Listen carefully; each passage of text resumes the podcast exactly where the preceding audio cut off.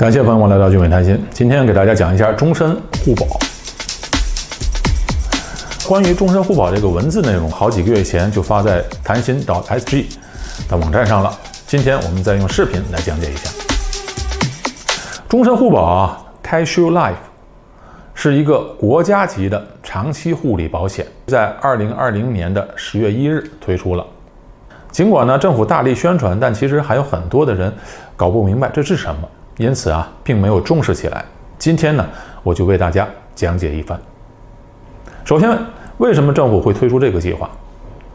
终身互保其实就是新加坡的国家医保的一部分，属于长期护理保险。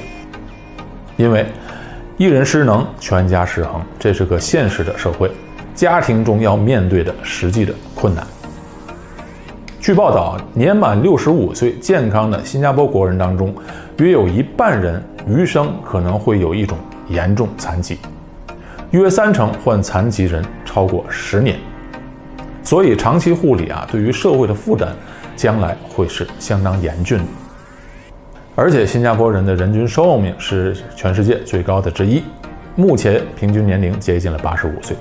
现在三十多岁的人，预计将来平均寿命为。九十二岁，孩子又越生越少，将来子女是靠不上的，所以啊，终身互保它是显得格外重要。那终身互保保什么呢？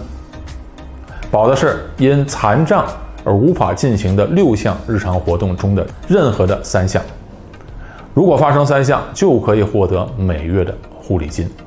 哪六项呢？第一，冲凉洗澡；第二，进食。也就是吃饭，自行吃饭啊。第三是自行更衣，第四如厕，第五在室内行走，第六从床上坐到椅子上，或者从轮椅上坐到床上。所以，如果这六项活动有三项不能做，那这个国家级的医保就可以赔付了。大家可能还有印象，就是之前呢，它有个乐龄健保。既然有了乐龄健保，为什么还要推出新的计划呢？这乐龄健保啊，是在二零零二年推出来的。这个计划当时叫 Elder Shield 三百，也就是说，它每月的护理金只有三百新币，而且只可以赔付五年。那这个很显然是太少了，所以在二零零七年的时候调整了。调整之后呢，就是乐龄健保的计划调到了四百块钱。每月的护理金调到了四百，可以赔付六年。你看，这即便的护理金啊，调整之后，它的护理金金额也是太少，理赔期限也很短，如同鸡肋。所以在现在的终身互保的计划下，受保人一旦失能，就可以终身领取理赔金，而且理赔金是不断增长的。在二零二零年开始这个计划的时候，理赔金为六百新币每个月，之后逐年递增，以抵消通货膨胀。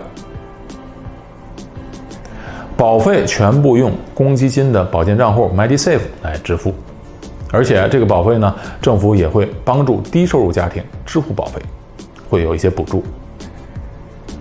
那新的终身互保计划，那肯定比乐龄健保计划要好得多了，那是肯定的。第一呢，它护理金额比之前的高，而且金额逐年递增，还可以终身领钱。那么这个计划谁可以加入呢？凡是新加坡公民和永久居民，年满三十岁以上就可以自动加入了。那么保费呢，从三十岁开始，一直要交到六十七岁，全部用公积金的保健账户的 MediSave 来支付。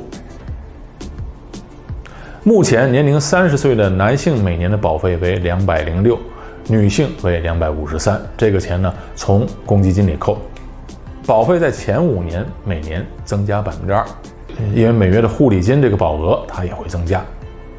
那之后增加多少？五年后再来决定。如果是年满三十岁的时候啊，身体已经残障了，那只需要交第一年的保费，然后就可以终身领取护理金。任何人只要开始领取了护理金，就不需要再继续交保费了。那理赔的护理金有多少呢？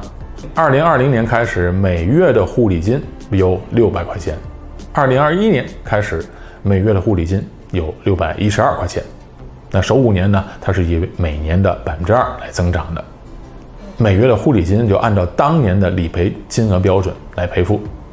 开始赔付之后，保费不用交了，理赔金也固定了，不会增加了。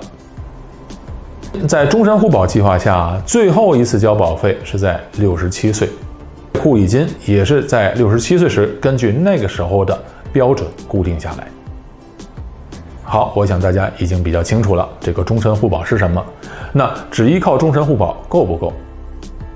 那你想啊，每月的护理金六百块钱，这个只是一个国家的一个基本的保障，和终身健保 MediShield Life 是一样的。终身护保啊。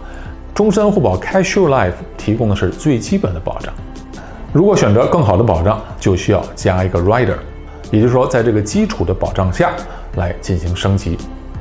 那新加坡的护理费用啊，护理疗养院的费用是比较高的，仅仅依靠基本的保障是不足够的，啊，这就是为什么要给终身护保加一个 Rider，加一个增强版的一个重要性，因为。一人失能，全家失衡。对于任何一个家庭来说，长期护理都是一个沉重的负担。所以呢，我们就最好趁着年轻健康时，升级到更好的一个保障。那目前呢，新加坡有三家保险公司都能提供长期护理的加强版、增强版。究竟哪个计划最适合你呢？大家可以随时联系微信号“汉语拼音谈心横杠二”来咨询。增强版的保费也可以使用公积金，顶限为每年六百。好，今天给大家介绍了终身互保，我们下期节目再见。